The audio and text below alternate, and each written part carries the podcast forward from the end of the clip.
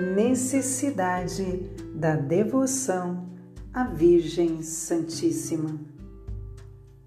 Com toda a Igreja, confesso que Maria, nada mais sendo do que uma simples criatura que saiu das mãos do Altíssimo, se comparada à Sua Majestade infinita, é inferior a um átomo, ou melhor, é um nada, uma vez que somente Ele é aquele que é.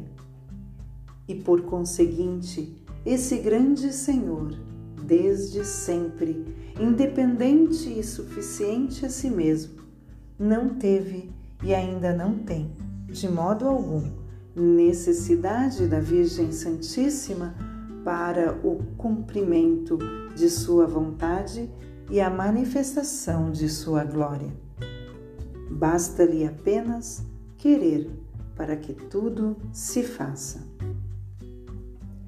Entretanto, digo que, tomando as coisas como são, tendo Deus consentido em começar e concluir suas maiores obras pela Santíssima Virgem Maria, desde que a formou, deve-se crer que ele não mudará de atitude nos séculos dos séculos, pois ele é Deus e não muda, e nem seus sentimentos, nem sua conduta.